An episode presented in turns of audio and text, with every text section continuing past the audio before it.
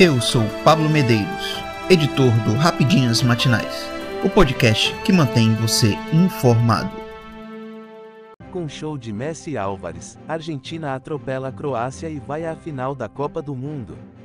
A Argentina está na final da Copa do Catar. Confirmando o favoritismo contra a Croácia, a seleção portenha garantiu a vaga com uma expressiva vitória por 3 a 0, na tarde desta terça-feira, 13, no Lusail Stadium, na primeira semifinal do Mundial 2022. Mesmo sofrendo com o controle de bola dos croatas no início da partida, a Albiceleste mostrou poder ofensivo e conquistou o triunfo com um show da dupla Lionel Messi e Julian Álvares. O camisa 10 abriu o placar de pênalti, fez lances plásticos e deu uma assistência genial. Já o jovem centroavante mostrou seu faro de artilheiro e balançou as redes duas vezes. Desta forma, o país sul-americano fica apenas a um passo do tricampeonato. No próximo domingo, 18, no mesmo estádio, a partir das 12 horas de Brasília, os hermanos tentam colocar a terceira estrela no peito diante de França ou Marrocos. O adversário será conhecido na próxima quarta-feira, às 16 horas, Brasília, no Albeite. O time xadrez, por sua vez, volta a campo no dia anterior para disputar o terceiro lugar o time treinado por Lionel Scaloni encontrou certas dificuldades com a atual vice-campeã mundial. Mesmo com quatro meio-campistas, Leandro Paredes, Alexis McAllister, Rodrigo de Paul e Enzo Fernandes, a Argentina não conseguiu ter o controle da posse de bola e viu a Croácia ditar o ritmo da partida. A situação, porém, mudou a partir dos 33 minutos, com um belo lançamento de Fernandes para Julian Álvares. Em boas condições, o centroavante foi derrubado por Livakovic dentro da área, sofrendo penalidade. Na cobrança, Messi não perdoou e abriu o placar com um potente chute no ângulo. Cinco minutos depois, o craque tratou de servir Álvares, que avançou dentro da área e colocou para as redes. Atordoados, os croatas não esboçaram reação e desceram para o vestiário lamentando o resultado. Sem outra alternativa, a Croácia adiantou suas linhas no segundo tempo, mas acabou deixando espaços. Leandro Paredes, logo aos 3 minutos, assustou em chute de média distância. Inspirado, Messi também quase anotou o terceiro em linda jogada individual, que só não terminou em uma pintura graças ao arqueiro Livakovic. Desesperada, a equipe croata se perdeu ainda mais na partida e viu a chance de ir para a final com um lance genial do camisa 10 rival. Em arrancada pela direita, Messi deixou Gevardiol para trás com um drible desconcertante, invadiu a área e deixou Álvares na boa para marcar o terceiro, já aos 23 minutos. Com a vitória consumada, os argentinos trataram de administrar o resultado, trocando passes e se defendendo bem das investidas rivais.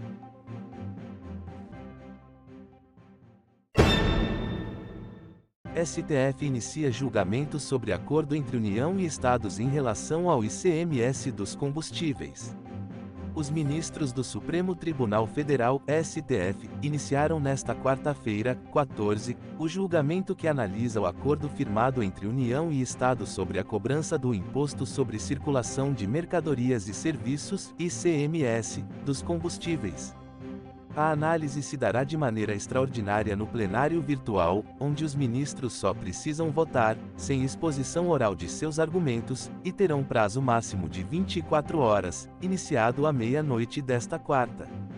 Até o momento, o julgamento foi apenas aberto com o relatório do ministro Gilmar Mendes e seu voto, que defende a limitação da cobrança do ICMS e adoção de alíquota única para os estados da federação os demais ministros irão concordar ou divergir do relator em suas votações. O STF esteve com um grupo de trabalho aberto para negociação do tema entre as partes antes desse julgamento, de onde saiu a proposta dos estados de realizar, em até 30 dias, uma reunião do CONFAS, conselho que reúne secretarias da Fazenda, para dar ao ICMS, com exceção da gasolina. A União concordou com a proposta que reconheceu a essencialidade do diesel, do GLP e do gás natural. Apesar da questão da compensação dos estados por perda de arrecadação ter ficado fora do texto do relator, os estados desejam encontrar formas viáveis de restituírem a receita que perderam desde que o governo federal, sob a gestão Bolsonaro, reduziu a alíquota do ICMS nos setores citados para 18%.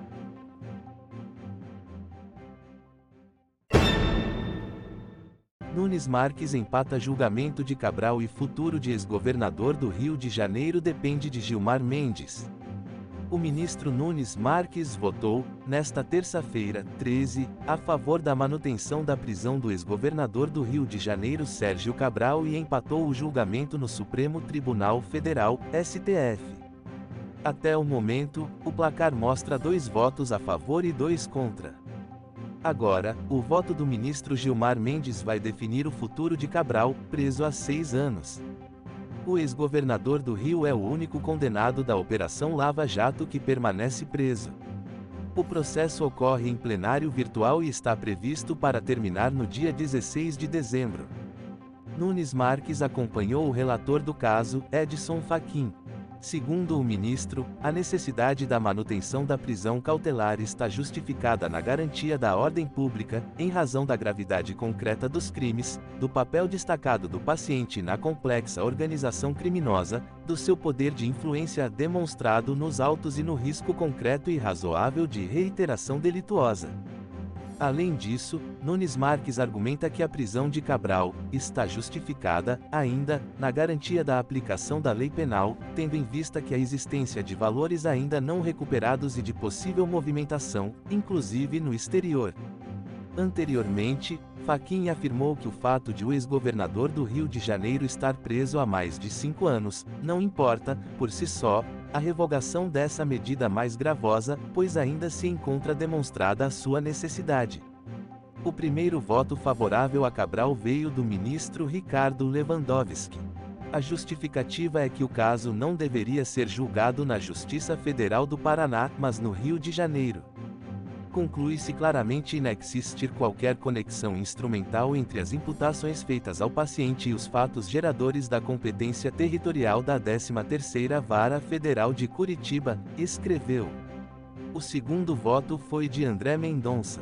Ele reconhece que a investigação é de responsabilidade pela Lava Jato do Paraná, pois a suposta propina teria saído de contratos da Petrobras. Por outro lado, ele votou a favor de revogar a ordem de prisão alegando que, o longo período decorrido desde o decreto de prisão e a significativa mudança das circunstâncias de fato, nota-se a insubsistência dos fundamentos que justificaram a custódia. Sérgio Cabral foi denunciado em 35 processos referentes de investigações da Lava Jato, sendo 33 na Justiça Federal e 2 na Justiça do Rio de Janeiro. Ele foi condenado em 23 ações penais na Justiça Federal. As penas chegam a 425 anos e 20 dias de prisão. Eu sou Pablo Medeiros e este foi o Rapidinhas Matinais, o podcast que deixa você informado. Até mais.